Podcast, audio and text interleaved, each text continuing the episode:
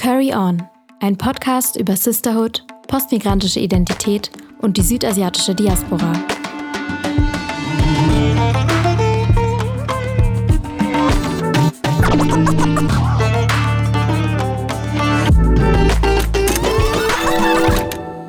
Curry On. Herzlich willkommen zu einer neuen Folge Curry On. Ich bin Sarah. Und ich bin Maya. In unserem Podcast sprechen wir über Sisterhood, postmigrantische Identität und die südasiatische Diaspora in Deutschland.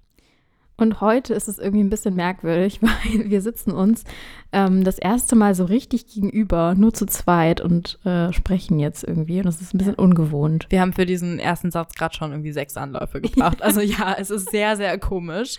Ähm, ja. ja, mal gucken, wie es läuft. Ja, mal schauen. Aber zum Glück nehmen wir heute nicht so viel auf. Ja, wir haben nämlich heute auch jemanden zu Gast, aber dazu kommen wir äh, später. Und als erstes wollen wir euch so ein bisschen eine kleine Einführung quasi ins Thema geben. Wir wollen heute nämlich über Yoga sprechen, im Kontext von kultureller Aneignung von Yoga.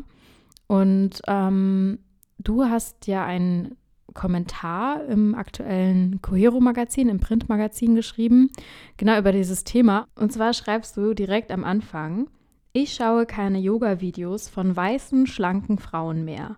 Denn diese kulturelle Aneignung fällt auf mich zurück, obwohl Yoga nichts mit meiner Kultur zu tun hat. Ich meine, ich habe den kompletten Text gelesen und quasi mit dir geschrieben. Deswegen weiß ich natürlich, worauf du hinaus willst. Aber vielleicht kannst du es nochmal erklären. Warum schaust du keine Videos von weißen Yogalehrerinnen mehr. Vielleicht einmal nochmal vorneweg. Ähm, Im aktuellen Cohero Print Magazin geht es um Sport im Kontext von Flucht und Migration. Und ich habe da halt, wie gesagt, diesen Kommentar geschrieben über kulturelle Aneignung im Sport und dann halt auch vor allem eigentlich über kulturelle Aneignung von Yoga. Und ja, in diesem Satz, ähm, ich meine, es gibt ja halt so diesen Hype um diese vermeintliche indische Kultur irgendwie und um Yoga mhm. ist ja ganz zentral dabei, aber da spielen auch viele weitere Sachen mit. Und das ist was, womit ich häufig konfrontiert werde, obwohl ich nicht wirklich viel Yoga mache und halt auch nicht aus Indien komme oder also auch nichts über die indische Kultur eigentlich so weiß. Also ich mhm. beschäftige mich jetzt ein bisschen mehr damit, aber eigentlich so, ne, das ist halt einfach nicht unsere Kultur an sich. Aber trotzdem ist es halt irgendwie, wird man immer wieder damit konfrontiert, einfach. In diesem Podcast sprechen wir über südasiatische Perspektiven oder eignen uns auch ein bisschen das an, zu sagen, wir sprechen mit und über die südasiatische Diaspora. Und immer wieder ähm, fällt uns dabei halt auf, wie schwer das eigentlich ist, weil Südasien so als einen Raum zu verstehen das kann man eigentlich nicht so richtig voraussetzen. Obwohl es natürlich sehr, sehr viele geteilte Erfahrungen gibt und sehr viele, vor allem auch uns allen irgendwie von außen auch gewisse Dinge irgendwie auferlegt werden ähm, und stark pauschalisiert wird, eben mit so einem stark, also mit so einem geprägten Bild von wie Indien sein soll, also einem sehr exotisierenden Blick auch irgendwie ähm, während man irgendwie, keine Ahnung, über Nepal, Bangladesch oder so gar nichts weiß, gibt es ja trotzdem auch voll viele Differenzen, also extrem viele Differenzen in Kultur, in Sprache, in Religion, in allen möglichen Lebensbereichen. Und wir können natürlich dem nie so richtig gerecht werden, eine komplett südasiatische Perspektive irgendwie zu geben. Ja. Und bei diesem Thema ist uns auch nochmal voll aufgefallen, weil Yoga ist ähm, eine Praxis, die eben aus hinduistisch-buddhistischer Tradition ist, die natürlich in, also die schon sehr, sehr lange praktiziert wird ähm, und in Teilen, also damals gab es ja kein Indien, Pakistan, sondern das war halt ein Gebiet, was wir sozusagen als Südasien verstehen.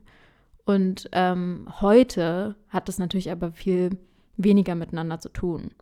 Und damit auch natürlich in unserem Leben auch also ich kenne Yoga nicht aus dem Background, also aus diesem, äh, aus meinem pakistanischen Background quasi, sondern ich kenne Yoga, weil Yoga ein Hype hier in Deutschland ist.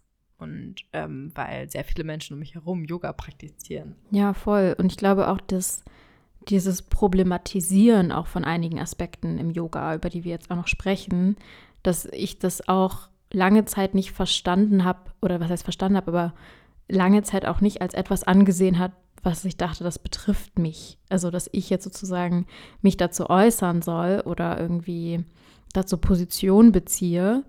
Ähm, ja, ich ja. meine, zum Beispiel auch bei diesem, bei dem Cohero Print Magazin, da kam halt unsere Online-Redaktionsleiterin auf mich zu und meinte halt, hey, ähm, uns fehlt irgendwie noch ein Beitrag, hast du Lust, was über Sport im Kontext von Migration und Flucht zu schreiben und auch über kulturelle Aneignung vielleicht zu sprechen oder über Yoga zu sprechen. Und erstmal war ich halt auch so, ähm, ich weiß nicht. Also erstmal war ich auch so, hm, keine Ahnung, ich bin eigentlich nicht so in der Position, darüber zu sprechen. Und ähm, ja, ich meine, ein Stück weit stimmt es ja auch, ne? In diesem Diskurs gibt es andere Stimmen, die vielleicht gerade in an, an einigen Punkten vielleicht wichtiger sind, aber ja, wir werden nun mal einfach alle über einen Kamm geschoren und diese Bezeichnungen wie Brown oder sowas, die gibt, existieren ja einfach für uns alle und ähm, damit haben auch solche Sachen wie Yoga, so ein Hype um Yoga, hat dann doch irgendwie was mit mir auch zu tun.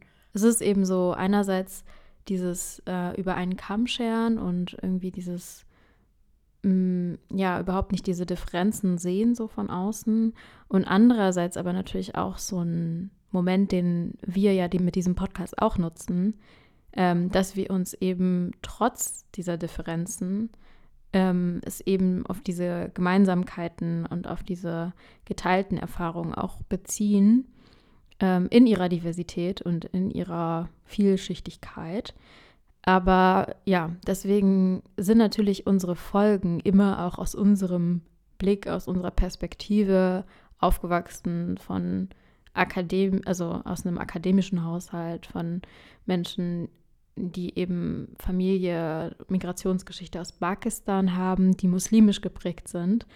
Ähm, aber deswegen versuchen wir uns ja auch an Stellen, wo wir dann nicht weiter wissen ähm, oder wo wir nicht so wirklich unsere persönlichen Erfahrungen teilen können, dann auch andere Leute an, ans Mikrofon zu holen, die mhm. quasi äh, mit uns über ihre Erfahrungen sprechen. Und deswegen freue ich mich auch voll, dass wir heute ähm, Sangita zu Gast haben, die ihr später auch im Interview hört, beziehungsweise im Gespräch mit uns hört. Vielleicht sollten wir davor aber nochmal darüber sprechen, was kulturelle Aneignung überhaupt eigentlich ist. Kulturelle Aneignung ist sozusagen eine Art des kulturellen Ausnutzen, könnte man eigentlich schon sagen dass die eine dominante Kultur, die eben in diesem Fall eine westlich-weiße Kultur ist, ähm, sich an anderen Kulturen bedient, ohne irgendwie Konsequenzen daraus tragen zu müssen. Also äh, ein aktuelles Beispiel oder was auch immer ein Beispiel ist, was sehr häufig irgendwie im Kontext von äh, Debatten um kulturelle Aneignung genannt wird, sind ja äh, Dreadlocks zum Beispiel, also ähm, Flechtfrisuren, die vor allem ja, schwarze Menschen tragen und die eben auch so ein, es gibt natürlich dann auch wieder weiße Menschen, die Dreadlocks tragen und das wird halt immer wieder kritisiert und problematisiert, weil das eben eine wichtige Dimension irgendwie ausklammert. Und zwar wurden halt schwarze Menschen ähm, schon immer kriminalisiert, sind von rassistischer, extremer rassistischer Gewalt betroffen. All das trifft eben nicht auf weiße Menschen zu. Das heißt, sie können dann Dreadlocks tragen, ohne dass sie irgendwie dafür Konsequenzen haben. Also sie werden nicht, man denkt nicht, ach, das ist ein Drogendealer oder so. Und noch extremer, wobei ich mich jetzt im Kontext von Dreads nicht so richtig auskenne, aber vielleicht auch auf Yoga bezogen, ähm, wenn man da sich anschaut, wie sehen die Yoga-Lehrenden aus, ähm, gerade hier in Deutschland, sind sehr viele weiße Menschen, die sehr viel Profit aus Yoga schlagen und dabei halt oft auch diese Dimension von, woher kommt Yoga, also wofür wurde Yoga eigentlich genutzt, quasi auch, dass die halt außen vor gelassen wird. Also Yoga, haben wir vorhin schon angeschnitten, ist ja eine hinduistisch-buddhistische Lehre, die zur Erleuchtung führen sollte ursprünglich. Und es gibt halt sehr, sehr viele Menschen, die Yoga praktizieren, aber nicht das nicht in Kontext setzen dazu quasi, was sie eigentlich, also welchen Teil sie davon praktizieren und ja, voll. Und es geht ja auch genau darum, halt zu schauen, wer profitiert davon. Und dass es eben bei kultureller Aneignung nicht darum geht, wie dass man jetzt kulturellen Austausch irgendwie stoppen möchte oder dass man auch nicht Dinge tun kann und trotzdem wertschätzend sein kann der Kultur gegenüber. Es geht darum, dass man eben nicht also überhaupt nicht die, diesen Kontext wahrnimmt, den man da nutzt und dass man sich einfach die Sachen rausnimmt, die man schön findet, die man gut findet, aus denen man Profit schlagen kann. Ja, das hat einfach was mit White Privilege zu tun in dem Fall. Also es geht darum, seine eigenen Privilegien, sich Sachen einfach nehmen zu können, auch zu reflektieren.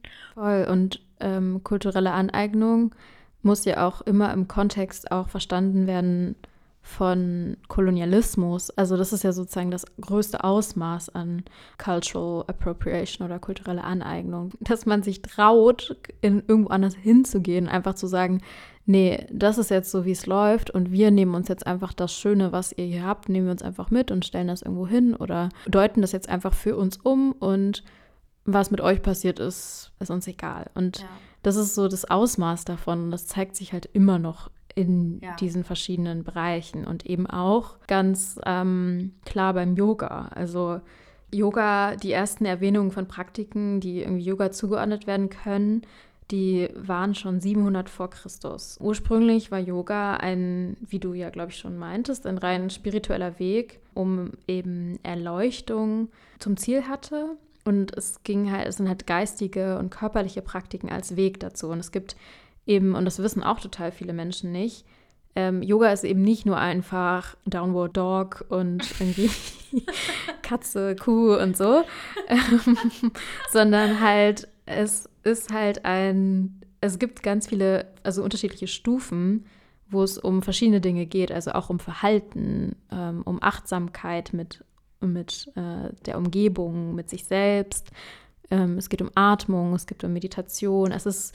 hab, sehr spirituell einfach. Ja, und ich habe auch in der Recherche jetzt häufiger gelesen, einfach, dass Yoga eigentlich einfach eine Art des Lebens ist, also eine Lebenseinstellung quasi. Und das wird halt häufig in unserer westlichen Yoga-Praxis etwas außen vor gelassen, wo es halt nur um diese körperlich, körperliches Workout, sage ich jetzt ja, mal, geht, was halt nur ein Teil davon ist. Also was Sangita später auch als Asana bezeichnet, weil das der Begriff dafür ist für diese körperlichen Praktiken. Vielleicht kennen das einige von euch auch unter dem Begriff Hatha Yoga. Viele westlichen Yoga-Studios und so, die ich kenne, bieten halt so das Körperliche an und Meditation. Das ist ein Teil, aber das ist auch immer noch nicht alles. Ja. So. Und das muss man auch im Blick haben. Und Yoga, wie es im Westen gelehrt wird, also ich meinte ja gerade 700 vor Christus sind die ersten Erwähnungen, die man, von denen man weiß.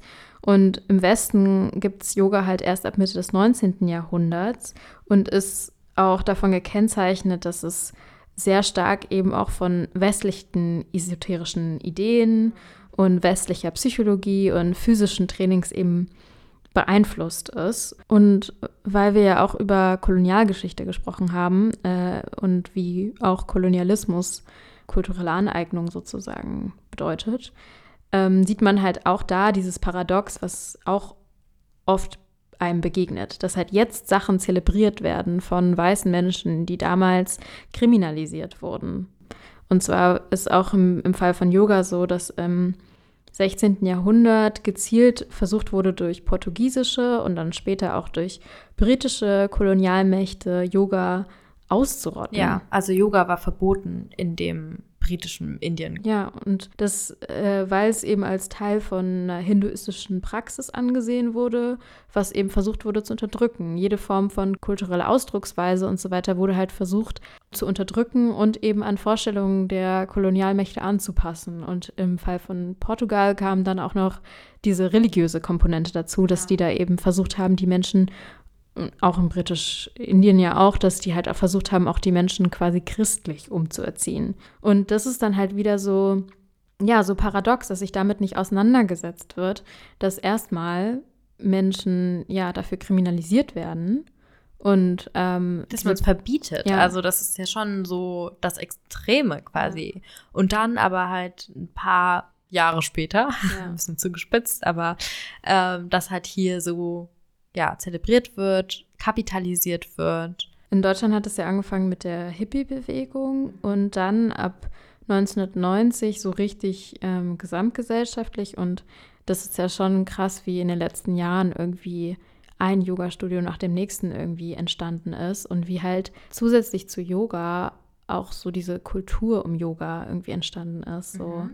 dieses, ähm, ja, Yoga-Pants und, ach, keine Ahnung, Mindfulness. So, das sind natürlich Sachen, die irgendwie so zu so einem Lifestyle gehören. Zum Yoga-Class gehen und sich dann eine vegane ähm, Acai Bowl mit einem Matcha Latte irgendwo zu Heißt das, holen. heißt das nicht Acai? Acai. ja, was heißt Acai? Irgendwie denke ich immer, was heißt Acai. In deinem Kopf ist einfach nur Jai. Aber ich, habe in einem Café gearbeitet und wir hatten eine Acai Bowl im äh, Menü und ich sag dir, es konnten bestimmt nur 10% der Leute richtig aussprechen. Also, Das beruhigt mich. ja. Sorry, falls, falls das unangebracht war. Aber dass es halt, ja, so eine richtige Kultur darum gibt. ja, natürlich. Also das ist eine gewisse Schicht auch nur, die sich das überhaupt leisten kann, diesen Lifestyle überhaupt so einzugehen. Und ich meine, das sieht man ja auch. Du hattest mir von rein so eine Studie geschickt, in der ja auch steht, dass Yoga unter Menschen mit höherer Schulbildung vor allem beliebt ist. Aber was ich am krassesten fand eigentlich, war der Fakt, dass etwa 5% der Deutschen Yoga praktizieren. 5%. Ja, das Wie viel waren das nochmal in der Zahl? Das sind irgendwie mehr als drei Millionen Menschen. Das ist eine Menge. Ja, also das ist eine Studie, auf die wir uns jetzt beziehen, beziehen ist vom Berufsverband der Yogalehrenden, ähm, die 2018 ähm, zusammen, äh, zusammen mit der Gesellschaft für Konsumforschung eine repräsentative Studie zum Thema Yoga in Deutschland durchgeführt haben. Und da wurden 2000 Männer und Frauen ab 14 Jahren in Deutschland befragt. Und ähm, da sieht man nämlich auch, dass es eben im Vergleich zu 2014, wo die auch so eine Studie durchgeführt haben, auch der Anteil so gestiegen ist. Also da waren es 3 Prozent und dann nur ein paar Jahre später waren es 5 Prozent. Und 2018, 2018 ist jetzt auch vier Jahre später. Also vor allem halt auch durch die Pandemie und so durch dieses Home-Workout-mäßige und so da kann ich mir gut vorstellen, dass es noch gewachsen ist Ja. und vielleicht gar nicht so, aber auch gar nicht so registriert wird, weil das ja nicht so im Im Studio ist quasi. Genau. Und es sind halt vor allem auch äh, Frauen, die Yoga praktizieren. Es sind auch oftmals, das stand, das ähm, stand da auch drin, dass es oftmals auch äh, Frauen mittleren Alters, die irgendwie alleinstehend oder keine Kinder haben, die eben wohl situiert sind. Und als Hauptgründe für den Beginn mit der Yoga-Praxis ähm, steht vor allem die Verbesserung des körperlichen Befindens dann ziemlich dicht gefolgt von Verbesserung des geistigen Befindens. Und ähm, aber es geht auch so um Steigerung der körperlichen und geistigen Leistungsfähigkeit. Ich muss ein bisschen schmunzeln, weil darum geht es auch immer. Es geht immer um ein, eine Steigerung der Leistungsfähigkeit, wenn wir Sport machen. Und das ist was, was mich ähm, auf mehreren Ebenen einfach ein bisschen nervt. Genau das ist ja was, worum es nicht geht, um Leistung im Ja. Yoga. Ja. Und äh, das ist ja genau das Ding. Also ich hatte, glaube ich, auch einen Kommentar gelesen, wo auch ähm, die Autorin geschrieben hatte, so, wir wollen hier unsere Praxis hier nicht hergeben dafür, dass ihr euch von eurem kapitalistischen Stress irgendwie erholen könnt. So dafür ist halt, das alles entspricht schon nicht dem, dem Sinn von Yoga sozusagen. Sich ähm, einfach nur zu sagen, okay, ich mache jetzt irgendwie kurz Mittagpause, Mittagspause und mache jetzt 15 Minuten Yoga und dann äh, geht es irgendwie weiter.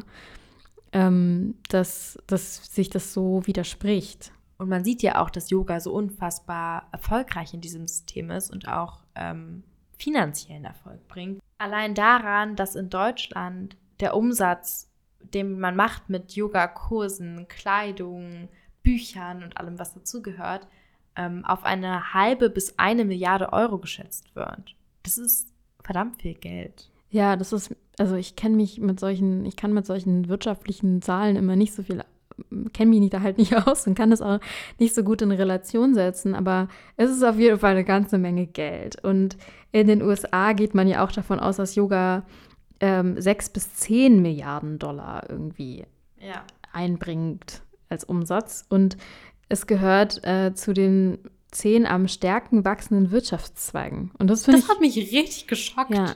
Das hat mich wirklich geschockt. Also ich dachte irgendwie nicht, dass wir so viel Geld für sowas wegwerfen. Ja, und das ist halt total viel einfach auch diese Programme, die du da machen kannst und diese Retreats und ja. ähm, ganz, diese Sachen, die da alle mit da dran hängen. Und an sich ist es ja so okay, wenn halt die richtigen Menschen daran profitieren würden. Aber wir ja. sehen ja vor allem in, im Yoga-Studio oder generell auch auf YouTube oder so, wer die Menschen sind. Und das sind halt eben oftmals sehr schlanke, weiße, ja. reiche Frauen. Ja, ähm, und auch die ähm, Leute, diese, wenn wir von dieser Kleidung sprechen, wo die produziert wird und wer die produziert, ja. diese Kleidung. Und da haben, haben wir auch letzte Folge schon das angeschnitten, die Textilindustrie, auf was für einer strukturellen Ausbeutung die eigentlich gebaut ist, mhm. ähm, ist so paradox in sich. Also ich meine, es gibt ja große Hersteller wie zum Beispiel irgendwie Lululemon oder so. Mhm. Ähm, und die sind mit irgendwie Rassismusvorwürfen mhm. ähm, belastet und funktionieren aber trotzdem. Weil natürlich die Leute, die das abkaufen, sind nicht die Leute, die von, diesen, von diesem Rassismus betroffen sind. Jetzt ist halt so die Frage, wie geht man damit um? Und Sangita, ähm, die ja, die wir irgendwie auch online einfach gefunden haben, quasi. Mit der es auch ganz spontan geklappt hat, worüber wir uns so gefreut haben. Ja, voll. Ähm, sie hat eben diesen Claim, dass sie eben Yoga dekolonisieren möchte. Und ähm, ich fand vor allem sehr eindrücklich, da sie, sie hat so einen Text auf ihrer Website und ich dachte, ich lese dir mal kurz vor, weil das so zeigt, wie, also ich finde, es ist, gibt so einen guten Einblick da drin, ähm, schon mal zu sehen, so was einem ein bisschen erwartet in dem Und Gespräch. Sie, steht. sie schreibt, aufgewachsen in einer südindischen Familie der unteren Mittelklasse in Indien. Die ungewollte Tochter zu sein, die zu überleben lernte, indem sie der Junge wurde, den sich ihr Vater wünschte. Das dunkelhäutige Mädchen in einem Land zu sein, in dem dunkle Haut weder gefeiert noch schön war. Als ich in Indien aufwuchs und Jahre später als Inderin im Nahen Osten und in Deutschland, wurde ich in vielerlei Hinsicht diskriminiert. Meine persönlichen Erfahrungen in Kombination mit der Weisheit des Yoga helfen mir, das Bewusstsein für kulturelle Aneignung und Diskriminierung zu verstehen und zu schärfen. Es inspiriert mich, mich dagegen zu stellen und Räume zu schaffen, in denen andere davon lernen können. Ich möchte einen Dialog schaffen und mich auch diesem Unbehagen stellen, das Rassismus und Diskriminierung mit sich bringen. Sangita benutzt in ihrem Interview ein paar Begriffe auf Englisch und wenn ihr davon welche nicht versteht, dann haben wir einige davon in unserer Folgenbeschreibung nochmal ähm, übersetzt und erklärt. Also guckt da doch gerne rein, falls ihr irgendwas nicht versteht. Jetzt ähm, spielen wir es mal ab für euch. Herzlich willkommen, Sangita. Danke, dass du dir die Zeit für uns heute nimmst. Und ähm, ja, vielleicht magst du dich einmal kurz vorstellen für unsere Zuhörerinnen. Ja, danke für die Einladung. Ich bin Sangita. Ja, ich komme aus Indien und bin ähm, Yogalehrerin und bin Mutter von zwei Kindern. Und ähm, ursprünglich komme ich aus Mumbai und wohne in Berlin seit acht Jahren jetzt. Ja, schön, dass du ähm, bei uns bist und ähm, wir haben uns richtig gefreut, dass wir mit einer Person sprechen, die sich auch damit auskennt und irgendwie für die das vielleicht auch eine andere Bedeutung hat. Ähm, Danke. Deswegen vielleicht auch die Frage, ähm, was bedeutet denn Yoga für dich und ähm, vielleicht auch für deine Familie oder ähm, als Tradition in deiner Familie?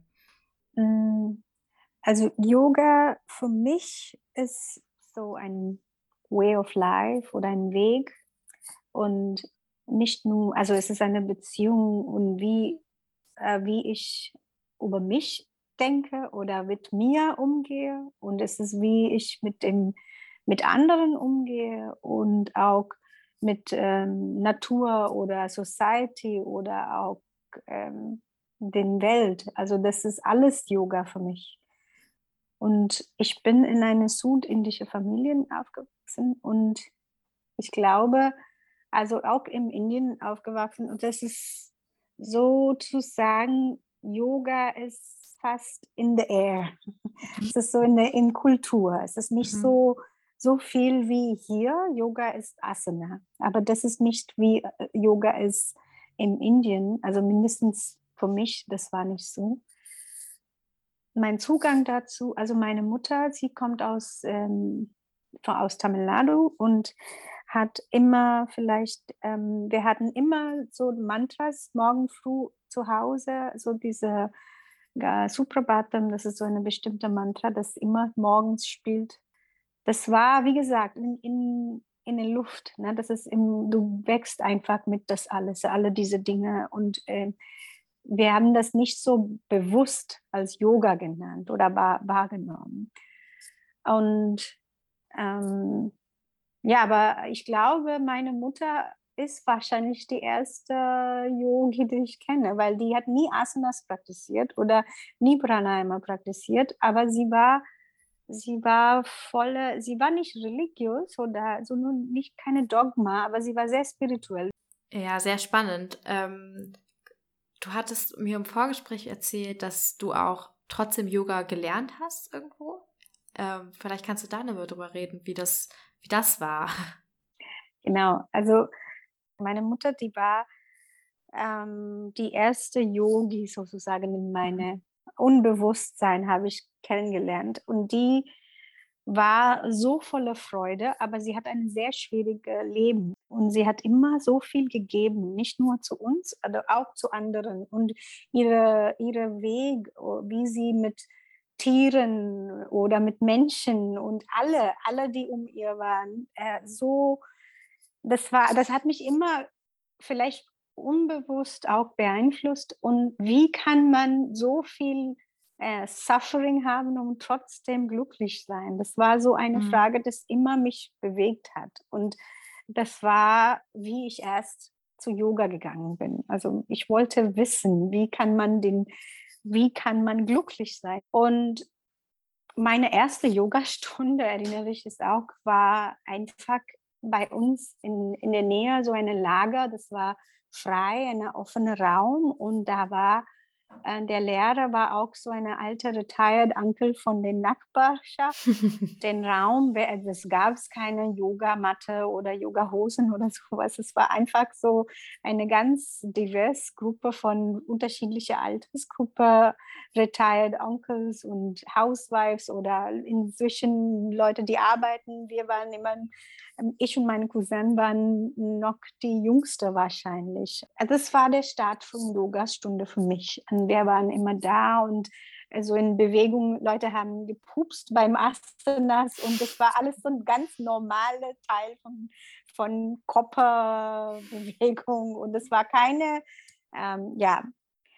Ähm, und Wie alt ich warst war du sehr da? fasziniert. Wenn, ich sorry, war ich vielleicht 19 oder 20 ich war fasziniert, also nicht mit Asana so viel, sondern einfach von den Ganzen, weil es gab immer vorher so Gespräche oder über Philosophie oder etwas ein Teil. Es war nur nie, niemals gesagt, das ist vom Yoga Sutra oder das ist von, aber du wusstest, dass das war so eine, was im USA vielleicht als Dharma Talk genannt ist, so ein etwas vorher, was man so den Geist und den etwas zu denken, nachdenken.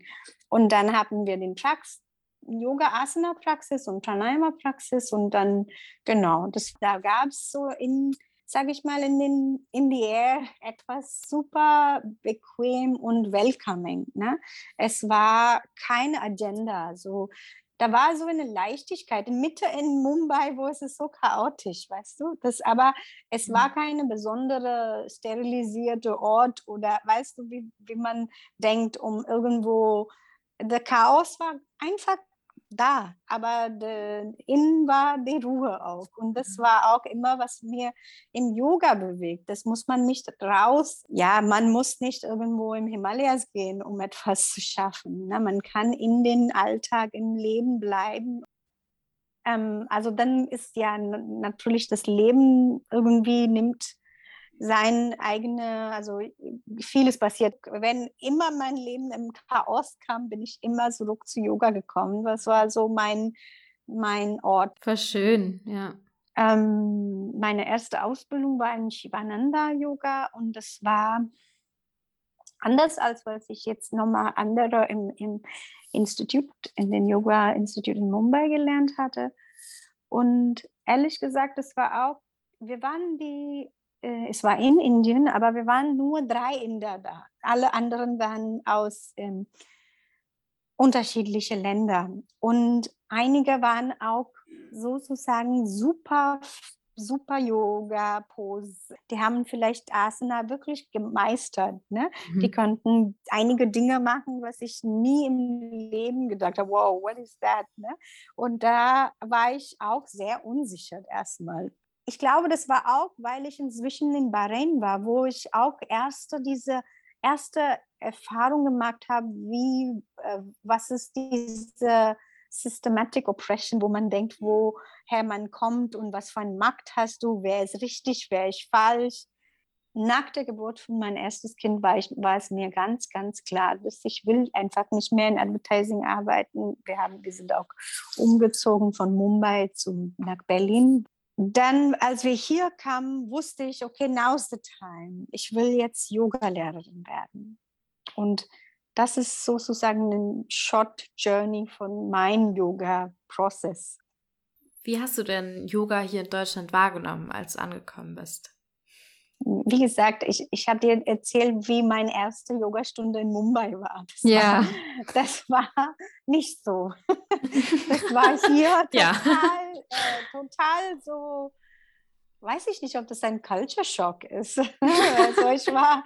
Das ist ein umgedrehter Culture Shock, ja. Das ist ja völlig anders. Ne? Ähm, Erstmal, als ich hier kam und ich habe erzählt, ich will Yoga unterrichten, gab es viele so, oh mein Gott, du kommst aus Indien, wenn du Yoga unterrichtest, es wird so, tausend Leute wird kommen. Und das hat mhm. mich schon abgelehnt. Es war nicht der Grund, warum jemand zu mir kommen soll. Das hat mir immer so, no, no, no, no, no, you don't have to come to me because of that. Ne? Das, obwohl mittlerweile denke ich, doch, es ist ein guter Grund, warum du Yoga von einem Inder lernen sollst. Aber damals war ich immer noch, nee, das ist nicht der richtige Grund. Und ich war, wie gesagt, meine Lehrerin oder Lehrer waren immer so mit so viel Lebenserfahrung auch. Die waren schon haben etwas im Leben auch erfahren. Und deswegen habe ich immer gedacht, ich bin noch nicht bereit, ich bin noch nicht weiß genug oder ne? Mhm. not wise enough, not mhm. old enough oder keine Ahnung. Und habe ich immer mich noch mehr Ausbildungen hier gemacht, um das irgendwie anzupassen. Und damals bin ich erstmal in eine Yogastunde in einem Studio hier irgendwo in der Nähe von wo ich wohne und es war schön und eine gute Asana-Praxis, aber auch sehr, sehr so anders. Diese, da war alles so clean und steril und ähm, sozusagen gar keine Chaos draußen, aber in der Entspannung gab es so fast Techno-Music und es war komplett, ähm, ja, komplett anders, als was ich als Yoga erwartet habe. Mhm. Und damals, dann war ich so, okay, maybe it's just not me, my style. Und ich habe immer wieder gekämpft, weil ich nicht so große Fokus auf Asana habe. Also das bedeutet nicht, dass ich nicht denke, das ist wichtig. Es ist schon, aber war zu körperlich für mich, zu viel Power. Also die hat sozusagen das, dieses Spirituelle gefehlt oder das, was dazu gehört. Ja, etwas, ähm, auch eine, eine Connection, weißt mhm. du? Es, ich habe das Gefühl, dass in, de, in Indien bist du irgendwie verbunden miteinander. Es ist so eine Community-Praxis auch. Aber es ist nicht so wie beim, beim Sport. Du gehst und gehst rein und raus. Da ist keine Verbindung zu der Lehrerin oder Lehrer. Da mhm. ist keine Kontakt irgendwie, finde ich. Und ja, ehrlich gesagt, das hat mich schon so abgelehnt. Ich habe ich hab mich nicht wohl gefühlt in dem Studio. Und ähm, dann bin ich einfach weniger und weniger in Yoga-Studios gegangen.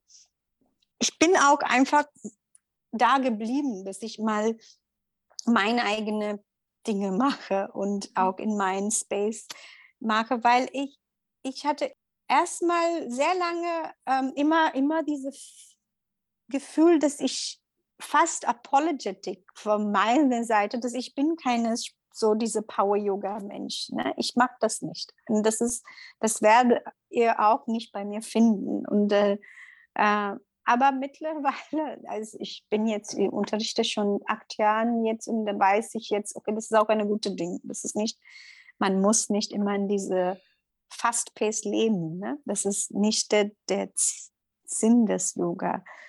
Und inzwischen habe ich auch viele Ausbildungen noch mehr und noch mehr gelernt.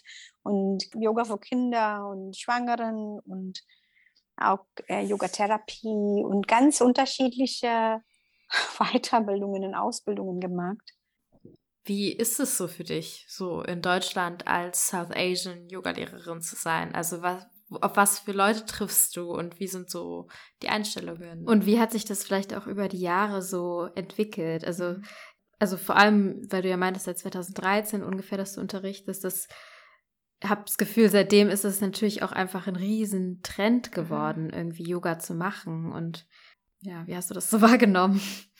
Ich singe mit einem Chor und da war auch so ein Witz. Wir hatten gemacht über, wie jeder kommt nach Berlin werden Job wechseln und Yoga aus die Lehrerin Ausbildung machen und werden Yoga-Lehrerin. Und das ist auch einfach ein bisschen so, dass ähm, irgendwie gibt es viele, viele, viele mhm.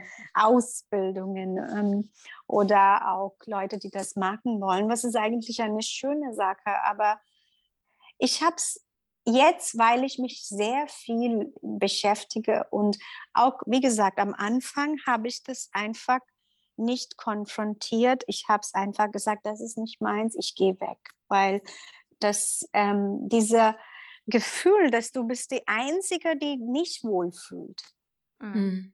ist es auch in ständig, ist besonders in Berlin, wo man ist super multikulti und alles ist super open und das war aber trotzdem, das nicht nur im Yoga-Kontext, auch in coole Communities oder Orte habe ich immer das Gefühl gehabt, dass etwas ist nicht richtig und ich könnte das nicht nennen. Und ähm, aber das Gefühl war immer da und ich habe mich sehr viel selbst kritisiert. Das, was ist, what's your problem? Why can't you just relax here oder mhm. sowas. Ne? Mhm. Aber jetzt über den Jahren kann ich mich auch das besser, ich glaube, weil ich selber auch ganz viel Anti-Diskriminierung, Anti-Ableism-Trainings gemacht habe, dass ich merke, was, wo was war das? Was war das Gefühl? Ne? Erstmal äh, finde ich zum Beispiel äh, das System, es, ja, du, du siehst, es gibt viele Yoga-Ausbildungen und, und ich habe es auch versucht, irgendwie in Systematik, äh, es gab auch so eine Arbeitsagentur-Ausbildung als Yogalehrerin, das gab es an der, an der Website und als ich gefragt habe, ob ich das machen kann, gab es eine No. Ne? Es war einfach Nein. Und das war, habe ich gesagt, okay. Und dann jedes Ausbildung habe ich gemerkt, es ist extrem teuer, Ausbildungen hier zu machen. Mhm. Habe ich trotzdem gemacht, weil es einfach, keine Ahnung, es war für mich irgendwie, ich brauche das, ich muss das irgendwie in ein System reinzupassen. Obwohl ich denke, ich bin immer noch in ein System, passe ich nicht rein. Da sind so viele Yogalehrerinnen und so viel, es ist so ein Trend geworden und 50 Stunden und 20 Stunden und 100, 200, 300. Es ist alles so ein Produkt geworden. Ne? Also es war vielleicht auch in West länger das Produkt, aber ich merke, es ist so krass. Es ist auch eine ganz privilegierte Praxis irgendwie. Es ist im Westen privilegiert. Es ist so irgendwie cool und trendy und hat der Fokus ganz anders. Und es wird auch so viel kapitalisiert. Und wenn ich mal anderen, also ich habe es auch sehr gute Yoga-Lehrer kennengelernt, die auch respektvoll sind, um, um woher der Praxis kommt. Vom, aber ich habe es auch die Gegenteil erlebt, ne, wo man ähm, Spiritual Bypassing und besonders in so im Yoga oder spirituellen Welt, es gibt die Idee, dass wenn man gute gemeint, also wenn man etwas äh, mit guten Intentions macht, ist mhm. egal, was war der Impact. Man denkt, es war gut gemeint und davor stehe ich einfach. Ne? Dann muss ich keinen teilnehmen. Um Accountability gibt es nicht in diese. Mhm. Und da ist ein deutlicher Unterschied. In dem Mittelosten war ich, äh, Indien ist nicht so hoch, äh, mhm. weil es ist nicht exotisch, ja.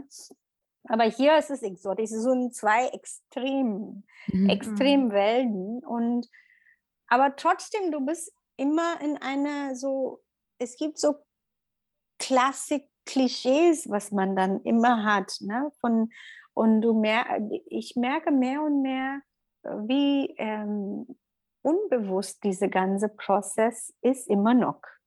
Dass viele denken und die, die meistens, äh, weil besonders im Yoga oder man macht Ausbildung, man lernt, man geht nach Indien vielleicht auch zum Ausbildung oder hat keine Ahnung, Beziehung zu jemandem, der in Indien ist oder andere äh, südasiatische Länder. Und das ist alles so wie ein Weg, um das zu sagen, ich habe das Richtiges gemacht und das reicht jetzt. Ne? Es mhm. geht nicht um zu fragen oder zu hören, warum. Es ist immer noch eine, eine unangenehme Diskussion. Es ist ein, einfach nicht schöne Diskussion, nicht für mich und nicht für die anderen. Die anderen, die auch wirklich gut gemeint das alles machen. Aber es kann keine Änderung geben, denke ich, wenn wir nicht unsere Teil angucken. Und ähm, was, was, welche Teil spielen wir in diese ganze Praxis, dass es wird so kapitalistisch, so kulturell appropriated. Ähm, und ehrlich gesagt, ich denke, jetzt werden einige junge Leute einfach mehr wissen wollen, weil es ein trendy Topic ist auch mhm. wieder. Und du kannst nichts mehr verstecken, wenn wir Teil von Internet Globalizing und alles. Der andere Teil ist, dass man muss die Verantwortung nehmen, wenn du etwas jetzt postst oder sagst in Public. Es wird innerhalb, alle können das sehen und alle wollen dann, dann musst du die Verantwortung auch nehmen. Und das ist eine positive Ding von in den Zeiten, wo wir jetzt sind. Das war immer noch nicht so. Also bis vor acht Jahren hatte ich das Gefühl, das war ich war immer noch die Einzige und gab es auch nicht so viel, die das wirklich verstehen wollten. Es gab Leute, die das hören und die fühlen sich irgendwie, die schämen sich oder die fühlen sich äh, irgendwie schuldig oder äh, die sind, ähm, ja, die haben Leid für dich, aber es gibt keine Accountability. Und jetzt langsam denke ich, da ist mindestens ein kleines Bewegung Richtung What can I do? Mhm. mhm. Gleichzeitig es gibt auch ganz, es ist so, es gibt auch viel White Fragility in dieser Diskussion. Ne? Da sind viele Vorwürfe danach, ne? weil ja, es ist einfach, ähm, es gibt keine richtige Antwort oder eine, eine Solution. Es kann keine mhm. Conclusion geben. Das muss man auch akzeptieren. Mhm. Dass es gibt keine Conclusion zu diesem Problem. Wir müssen ja. das zusammen überlegen und auch äh, gucken, welche Teil spielen wir. Du hast ja dieses Projekt Decolonize Yoga. Und ähm, vielleicht darauf bezogen, was ist dir denn dabei wichtig? Also wenn du diese Praxis machst, was ist dir dabei wichtig und was heißt es auch für dich, Yoga zu dekolonisieren? Also vielleicht auch mal ganz äh, konkret gefragt, was sind so Sachen, die da wichtig sind für andere Yoga-Praktizierende oder Lehrende? Decolonize für mich ist erstmal nicht ähm, das als weiße Yoga-Lehrerin oder andere Yoga-Lehrer, Kult, wenn jemand von einer anderen Kultur kommt, dass du darfst das nicht machen. Das ist überhaupt nicht das. Äh, Decolonize geht um erstmal zu verstehen, dass was ist Colonizing? Ne? Wir alle haben diese Coloni Colonial Trauma sozusagen, mhm. was wir, die, die Kolonies waren, die haben das noch. Und ähm, ich sage das ja erstmal auf Englisch, entitlement to pick and choose and take what you want from the yogic system or ethnic system because it benefits us without regard for those we uh, are impacting is actually colonial supremacy. Mhm. Und wenn man das, das ist auch ein sehr schön geschrieben in einem Buch bei Susanna Bakataki. Ja, ich finde auch, es ist eine gute, gute Beschreibung irgendwie mhm. davon. Ne? Die ist so auf den Punkt. Sehr am Punkt. Und es ist ganz klar gesagt, wenn wir da anfangen, dann können wir auch sagen, what is decolonizing? Ne? Cultural Appropriation ist eine Form von Kolonisierung auch. Mhm. Ne? Es ist ja auch, kommt von da, weil man nimmt, was passt oder was schön ist. Und wir, wir haben den Privilege, einfach das zu nehmen von jemand anders. Und, und wenn man wirklich Yoga praktiziert, dann muss man auch fragen, wovor steht mein Yoga? Und ich habe von mich gefragt, was ist mein Yoga? Und nach vielen Jahren habe ich gemerkt, ja, nee, das, das passt. Vorher habe ich viel, also ich habe es auch im Social Justice Arbeit einiges äh, einfach an der Seite gemacht. Die haben ich nie, nie mit meinem Yoga gemischt. Also in, in, in, ähm, als genannt, sage ich mal. Jetzt Yoga for Social Justice habe ich nicht so genannt. Aber äh, letztes Sommer hatte ich das plötzlich bemerkt und habe gedacht, ja, why is it different? Es gibt eigentlich in Yoga die Framework, um das alles zu, äh, egal ob das Capitalism ist, Racism ist, äh, äh, Discrimination ist, es gibt ein Framework, mit dem man Sachen lösen kann. Oder diese ist eine Praxis, um Liberation from Suffering oder von Leid Freiheit von Leidenschaft. Und ähm, das kann man mit alles, was uns, uns Suffering bringt. Ähm, äh, und Decolonize ist genau das, um zu verstehen, dass auch Cultural Appropriation ist ein Byproduct von äh, Colonization und Empire. Na, dass ähm, man muss auch sehen, dass wenn Yoga, Yoga ist eigentlich eventuell jetzt in dem West schon ein System geworden. Ne? Mhm. Es ist ein System of Power und mh, mm, da wird viel, da hängt viel äh, andere Leute äh, mit Profit. Und Cultural Appropriation ist über Power and Dominance. Ne? Mhm. Und für mich, Decolonizing bedeutet, um erstmal das alles zu nennen und auch die, die, diese Diskussion oder einen Ort zu schaffen, dass wir diese Dialog haben können. Das bedeutet nicht, dass du nicht das praktizierst. Das bedeutet, das kannst du mal angucken, was wir praktizieren und was für einen Impact hat das an anderen. Mhm. Und reicht es dann zu sagen, aber ich meine doch gut. Ich mhm. will einfach am Ende nur Love and Light haben. Mhm. Reicht das? Oder ist das wirklich ein Teil, mhm. weil du darfst das so machen? Weil du kannst von dieser Diskussion immer weggehen, wenn du willst.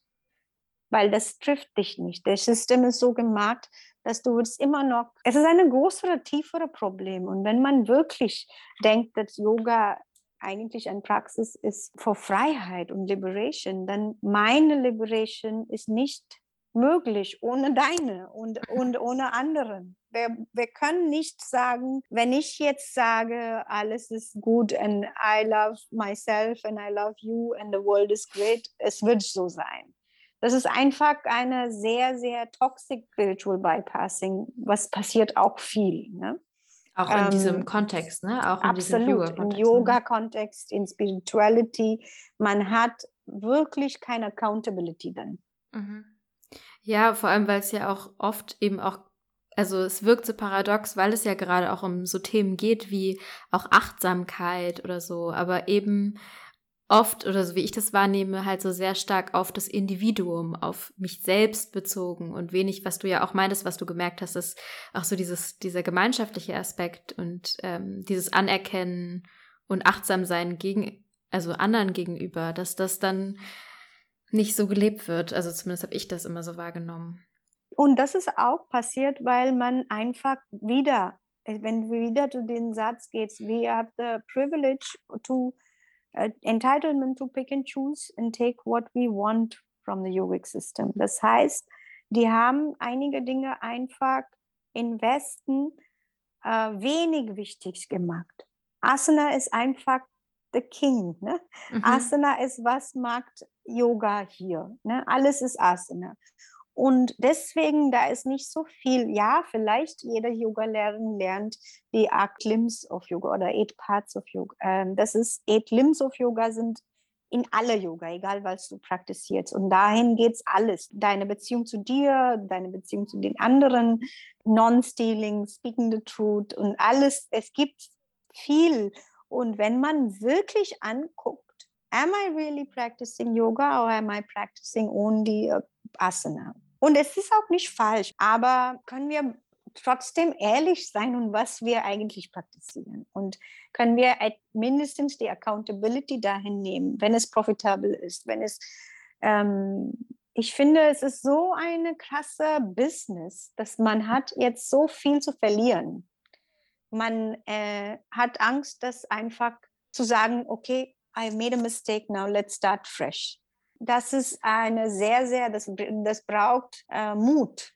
Das braucht wirklich viel Mut. Und ich weiß gar nicht, ob wie viele das dann wirklich angucken wollen, weil dann gehen wir in diese praktischen Probleme, aber wir müssen doch auch Geld verdienen, das ist mein Vollzeitberuf, ich muss irgendwie das machen. Und das ist was der Norm, wieder Dominant Kulturmarken etwas in eine Norm und dann ist es wahnsinnig schwierig, das zu ändern. Und über die Jahre im, im Westen der Norm ist, das Yoga sieht so aus. Able-bodied, äh, flexible und äh, einfach krasse Yoga-Übungen. So, ja. so viele Menschen kommen zu mir und sagen, äh, oh, ich, Yoga ist nicht mein, ich kann nicht, ich bin gar nicht flexibel. Und woher kommt diese Idee?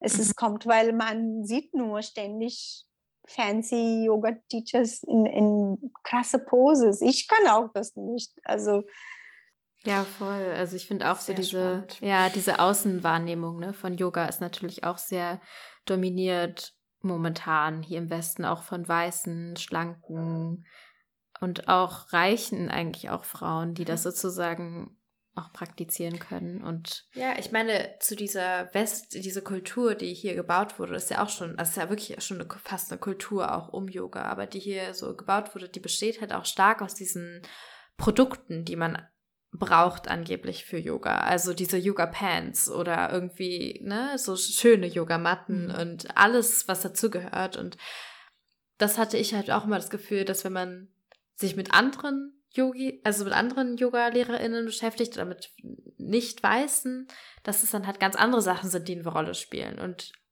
deswegen finde ich es halt wirklich sehr wertvoll und sehr, sehr schön, dass du äh, da so aktiv bist, weil ich mir vorstellen kann, dass es sehr, ein sehr, sehr schwieriger Weg auch sein muss. Ähm, ja. Und unbequem. Und wie du auch meintest, dass man halt auch diese Diskussionen oder diese Diskurse, die sind halt ähm, die sind halt unbequem und die zu führen oder die, das so nach außen zu tragen und dass du da dich auf deinem Weg, der ja immer begleitet ist von Yoga, dass du dich davon nicht so mh, hm, abkehren lassen hast. Das ja. ist super, super wertvoll. Weil der einfache Weg wäre vielleicht gewesen zu sagen, das ist, das passt mir nicht, ich mache einfach mein Ding und es ist mir mhm. so, I step back, so mäßig. Aber das ist wirklich, habe ich großen ich Respekt Ich habe das ja auch sehr lange das gemacht weil ich einfach diese Diskussion in kleinere Kreisen gemacht habe oder das nicht so gut angekommen. Und dann habe ich gesagt, forget it. Das ist einfach.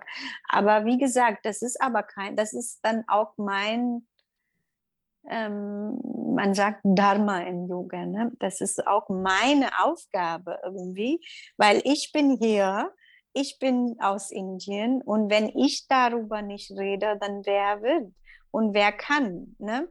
Das muss ja auch irgendwie, wir müssen ja auch, wie, es ist unangenehm, aber das ist auch Yoga für mich.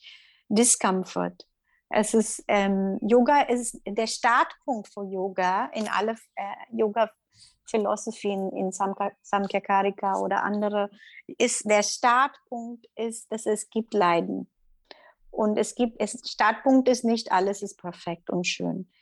Der Startpunkt ist da und der Weg ist, um den Leiden irgendwie loszuwerden. Aber es ist ein Prozess. In Yoga gibt es keine eine Lösung. Dann würden wir alle irgendwie Nirvana in two minutes schaffen. Ne? und aber ich habe trotzdem eine Hoffnung. Ich kann nicht alle ändern. Ich kann auch das nicht machen. Aber meine Aufgabe ist, die Diskussion oder den Raum zu schaffen, dass äh, ich will eine Facilitator sein und da in den Facilitation den Raum halten, um äh, diese Diskussion über Anti-Racism, Anti-Ableism, ein Collective Healing zu schaffen. Davor müssen wir den Arbeit selber machen. Wir müssen alle das Arbeit machen und in diese Diskomfort gehen. Und was ich auch sehr, sehr schön in meinen Trainings gelernt habe und auch sehr schön finde als einen Gedanken, wenn man wirklich versteht, in wo stehe ich von in einem Raum, wenn du irgendwo gehst und merkst, sag, denkst, was in welcher Punkt bin ich, wo stehe ich von Oppression und von Power. Nicht alle sind voll nur Oppression. Zum Beispiel, ich bin in einer Able Body, da habe ich auch eine Privilegien, ne? weil der, da, da kann, muss ich nicht so viel denken und sagen, was jemand anderer, der nicht in einer Able Body ist. Da habe ich den Point of Privilege. Und dadurch, dass ich in, in, aus Indien komme oder habe diese Passport, da habe ich auch ein Point of Oppression oder da sind viele. Man muss dich ähm, sozusagen Social Location, wenn, du kannst dir mal gucken, wo, was sind die da von deinem Alter, von deinem Gender, von deinem Gender Expression, wo stehst du in einem Raum? Und dann kannst du gucken, wo habe ich den Power? Und den Power haben bedeutet, wo kann ich das auch teilen?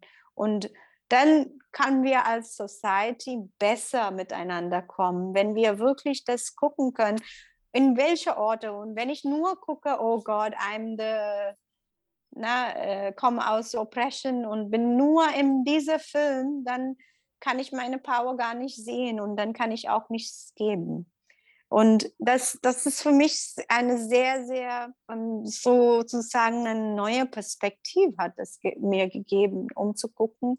Ich teile das auch mit jeder, mit jeder, wem, mit wem ich spreche und fra die fragen, was können wir tun oder diese Diskussion, dann, dann sage ich, lass uns mal gucken, wo hast du den Privileg?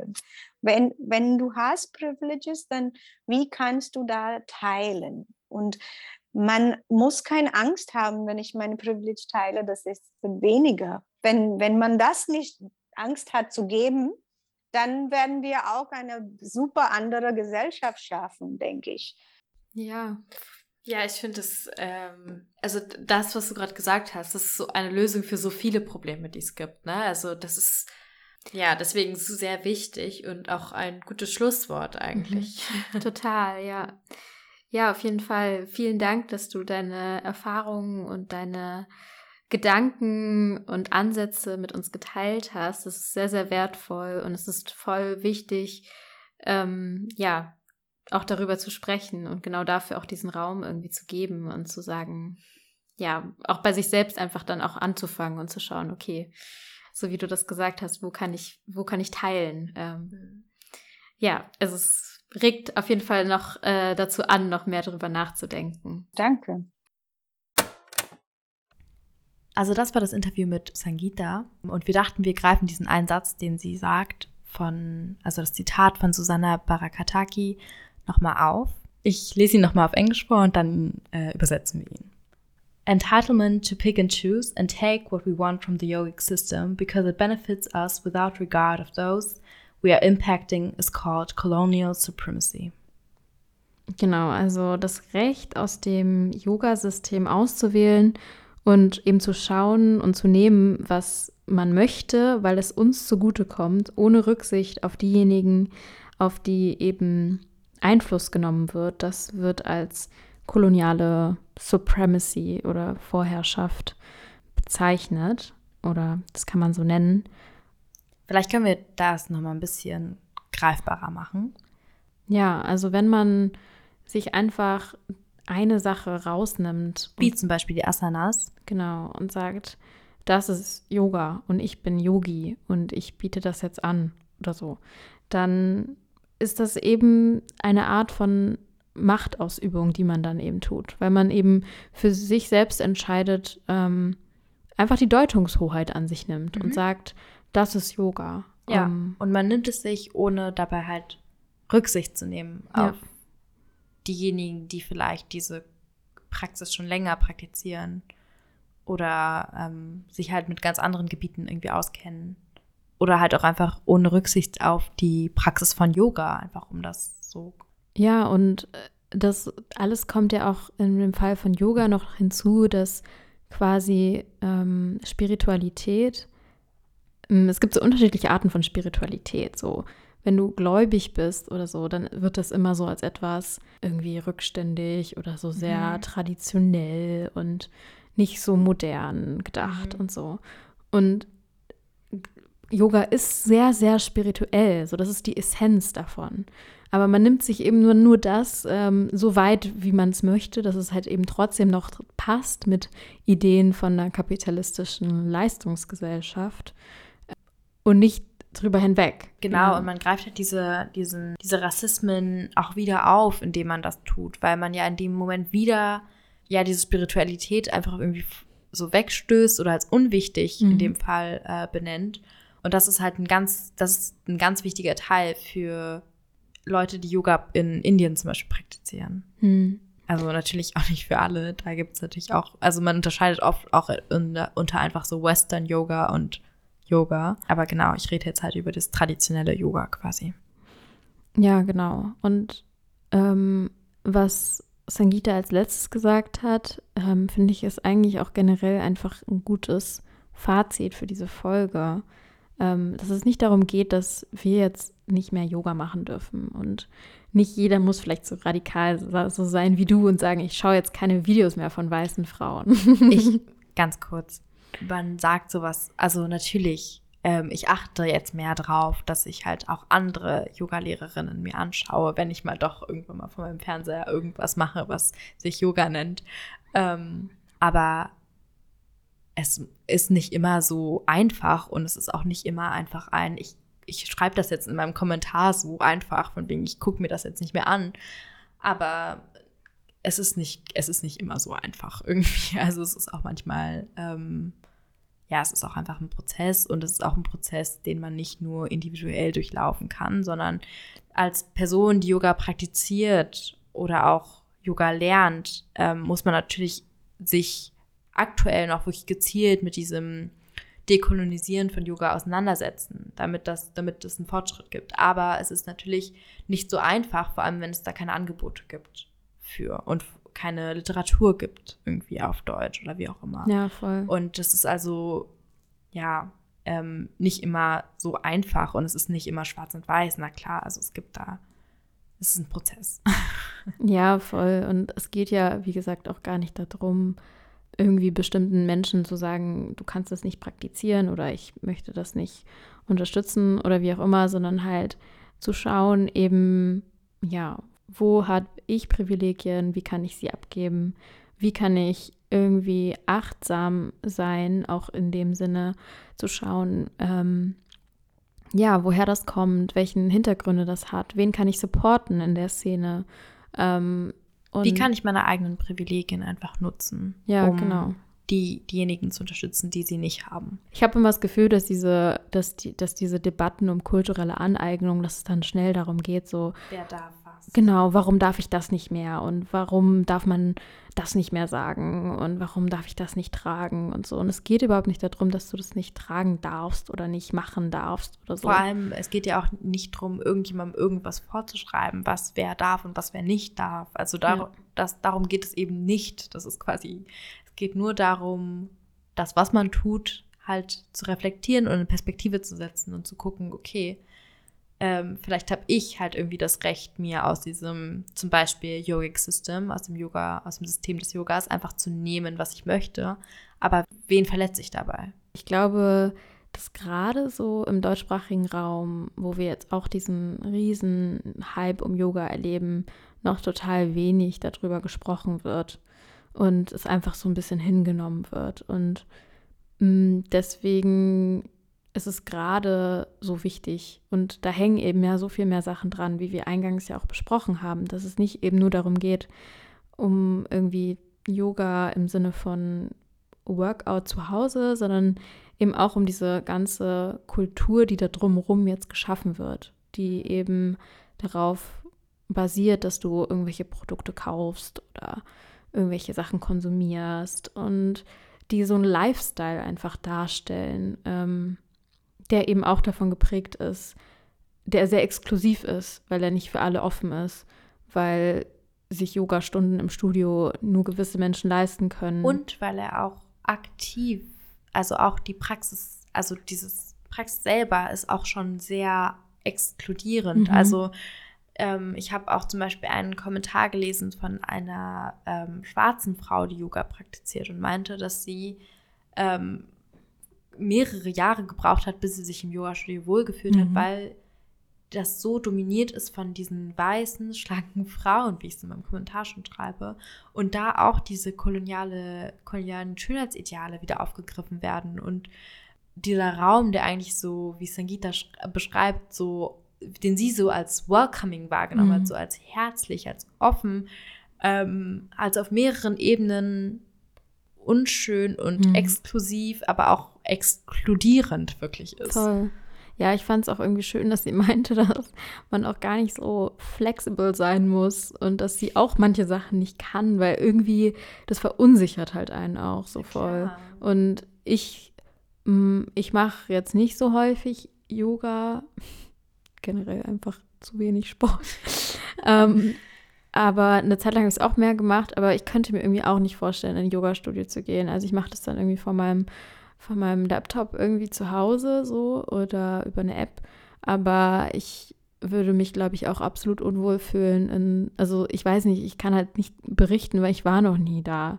Deswegen möchte ich auch nicht also vorverurteilen in dem Sinne. Vielleicht es, es gibt bestimmt auch tolle Yoga-Spaces, aber ich glaube, ich würde mich oftmals sehr, sehr unwohl fühlen und auch ein bisschen alleine, sage ich mal, weil die Leute, die ich kenne, die Yoga so richtig praktizieren, das sind selten Menschen, die So aussehen wie wir. ja, genau.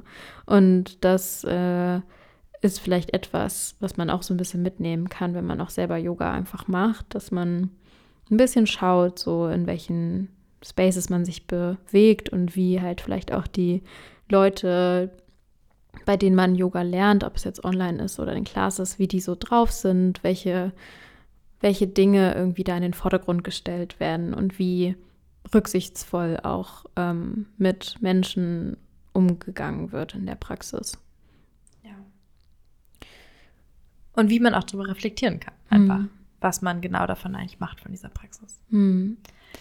Genau. Ja. Wir haben ja schon gesagt, wir wollen jetzt vielleicht mal, oder zumindest du hast schon mal gesagt, dass du mal Sangita besuchen möchtest. Ja, ich hätte total Lust drauf, äh, mal bei ihrem, bei ihrer Yoga-Session Decolonize Yoga ähm, mitzumachen. Ja. Äh, ja, wenn da noch mehr Leute Lust drauf haben, guckt in die Folgenbeschreibung. Wir verlinken auf jeden Fall ähm, Sangita dort. Ich habe auch noch zwei Empfehlungen ähm, für euch.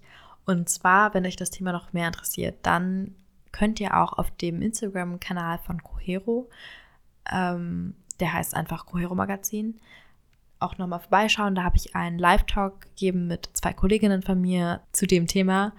Und außerdem auch einen anderen Podcast, den ich euch sehr ans Herz legen kann. Der heißt Yoga is Dead. Den machen auch zwei indische Yoga-Lehrerinnen und sprechen in, glaube ich, sechs Episoden über verschiedene Facetten, die Yoga umgebracht haben. Finde ich einen großartigen Titel übrigens. Ich auch. Die Folgen heißen dann sowas wie Vegans Killed Yoga. Finde ich fantastisch. Äh, wir verlinken euch auch generell noch mal ein paar Infos ähm, in der Folgenbeschreibung, falls ihr noch mal nachlesen wollt. Und bedanken uns noch mal ganz herzlich bei Sangita für ihre Erfahrung, dass sie mit uns ihre Erfahrungen geteilt hat, ihre Expertise geteilt hat. Ähm, und möchten das auch noch mal nutzen, zu sagen, dass ihr uns sehr, sehr gerne schreiben könnt, falls ihr auch mal Lust habt, zu einem Thema mit uns zu sprechen.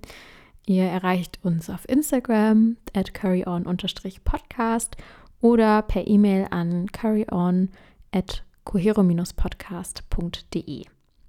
Wir freuen uns auf jeglichen Austausch mit euch. Dann, ja, würde ich sagen, war schön. Jetzt haben wir es doch noch irgendwie hinbekommen mit der Folge. Am Anfang war es echt ein bisschen schwierig. Ja. Und ähm, ja, bis zum nächsten Mal. Bis bald. Tschüss.